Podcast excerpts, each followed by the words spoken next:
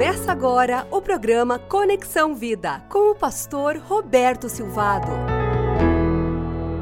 Quando nós falamos sobre o fruto do Espírito, é importante você diferenciar fruto do Espírito de dom do Espírito. Fala-se muito dos dons do Espírito e às vezes até negligenciamos o fruto do Espírito Santo. Eu gostaria de destacar algumas diferenças, alguns conceitos básicos sobre fruto e dom do Espírito Santo. O dom é dado pelo Espírito Santo a quem ele desejar conceder essa bênção. O fruto ela é qualidade de caráter do discípulo de Cristo. Deve ser natural na vida do discípulo, como um fruto é natural numa árvore que o produz. Uma laranja ela é produzida por laranjeira, o limoeiro produz limão.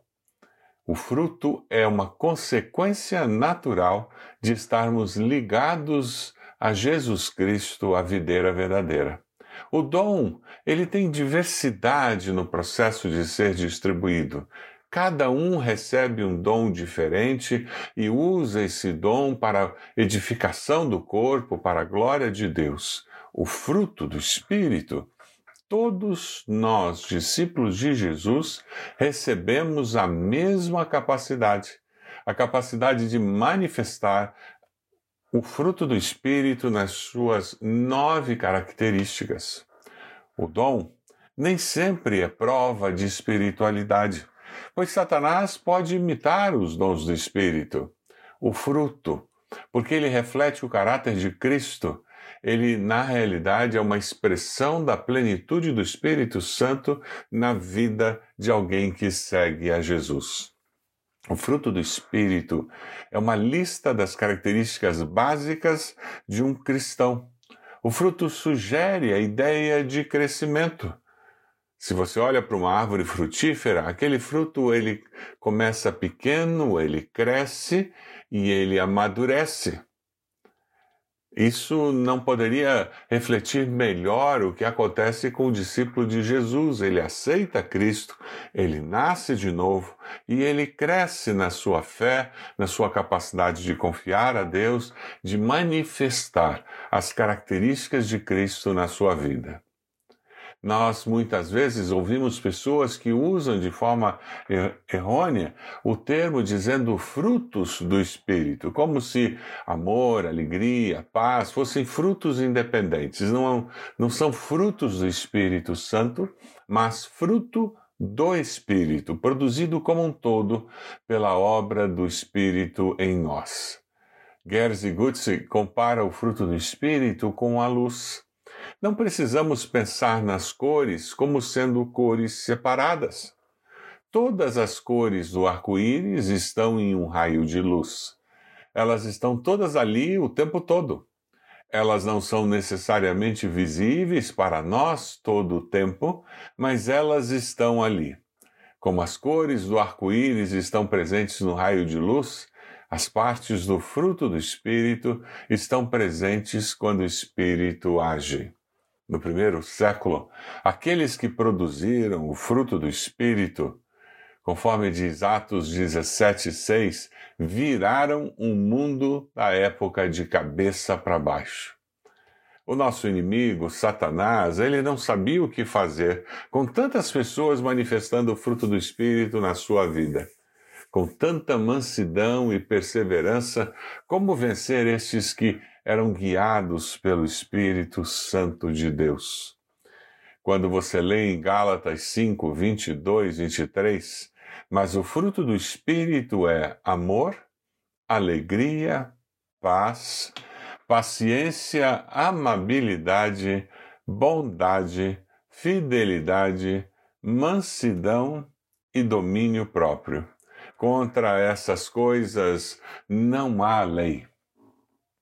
Quando nós pensamos no fruto do Espírito e pensamos em cada um deles, nós precisamos enxergar que Jesus foi a pessoa que manifestou o fruto do Espírito com mais consistência e equilíbrio na história. Mas que mansidão é essa que nós estamos falando? Homero Reis menciona dizendo que, do ponto de vista da inteligência relacional, mansidão é uma competência adquirida, ligada ao conceito do sereno. O sereno cai sem fazer barulho para alimentar o solo e as plantas, tornando-os capazes de manter saúde no trato com a vida. A umidade do sereno hidrata a planta e o terreno sem machucá-los. O que é ser uma pessoa mansa?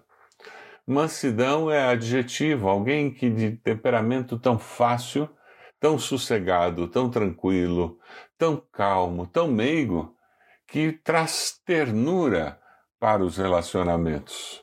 Uma pessoa mansa vive a vida com ternura. Você já parou para pensar nisso? Em se tratando de relacionamentos humanos, mansidão é a capacidade de abrir mão de comportamentos bélicos, agressivos, irascíveis e adotar a ternura como forma de nos relacionarmos com os outros. Uma pessoa mansa, além de relacionar-se com ternura, ela passa pela vida dando alívio para as pessoas que estão ao seu redor. A pessoa mansa é usada para trazer o sentido de algo que suaviza ou traz suavidade. A pessoa mansa é como um medicamento que traz alívio à dor. Relacionar-se com uma pessoa mansa é ter bem-estar e paz nos relacionamentos. Porque a pessoa mansa é alguém que traz alívio, traz bem-estar e traz paz aos relacionamentos. Você é uma pessoa mansa? Você vive a vida com mansidão? Existe um problema na nossa percepção do que seria mansidão, porque algumas pessoas pensam que mansidão é sinônimo de apatia, de fragilidade ou omissão. Mas não é isso que o texto fala quando nos fala que parte do fruto do Espírito é mansidão. De forma nenhuma. Apatia, fragilidade, omissão não significa ser manso, significa ser negligentes, ser omisso, ser alguém que se deixa abusar por outra pessoa. A pessoa mansa não se deixa abusar por aqueles que estão ao seu redor. Na realidade, ela promove alívio nos relacionamentos, agindo com ternura. O versículo 23 de Efésios 5, quando dá a relação do, das características do fruto do Espírito, como amor, alegria, paz, paciência, amabilidade, bondade, fidelidade, mansidão e domínio próprio, ela está falando que não existe a possibilidade de que uma pessoa com essas características seja omissa, frágil ou que veja a vida com apatia. Se você vai estudar o grego, no original do grego, a palavra mansidão é traótes, e o significado dela seria algo perto de gentileza, brandura, mansidão. Meiladeia, ele cita no seu sermão sobre mansidão, dizendo que não existe na língua portuguesa uma palavra que traduza integralmente o significado da palavra do original grego. Por isso, algumas traduções usam humildade e outras usem mansidão. Como você tem olhado o fruto do Espírito e tem percebido de uma forma muito especial o ser manso? Lá na sua casa, aqueles que convivem com você podem dizer que você é uma pessoa mansa? Uma pessoa que influencia os relacionamentos, uma pessoa que cuja presença produz alívio para aqueles que estão perto de você? Ou você é aquele que joga fogo na fogueira, aquele que cria problemas, aquele que traz insatisfações e dificuldades nos relacionamentos pela maneira rude, pela maneira uh, egocêntrica com que você se relaciona com as pessoas? Você é como o sereno que cai e molha a planta e a terra para que a fruta possa brotar, a, a beleza da flor possa surgir? Você é uma pessoa que, com mansidão, fala com os demais e se relaciona trazendo cura, alívio para as dores que a vida tem criado? Eu quero desafiar você a olhar a vida com mansidão, a olhar para Jesus e descobrir o que significa ser uma pessoa mansa. Eu gostaria de orar por você, pedindo que Deus abençoasse sua vida e os seus relacionamentos, para que você tivesse inteligência relacional e promovesse relacionamentos cheios da mansidão que está presente no fruto do Espírito. Deus amado, nós reconhecemos que muitas vezes nós não somos mansos.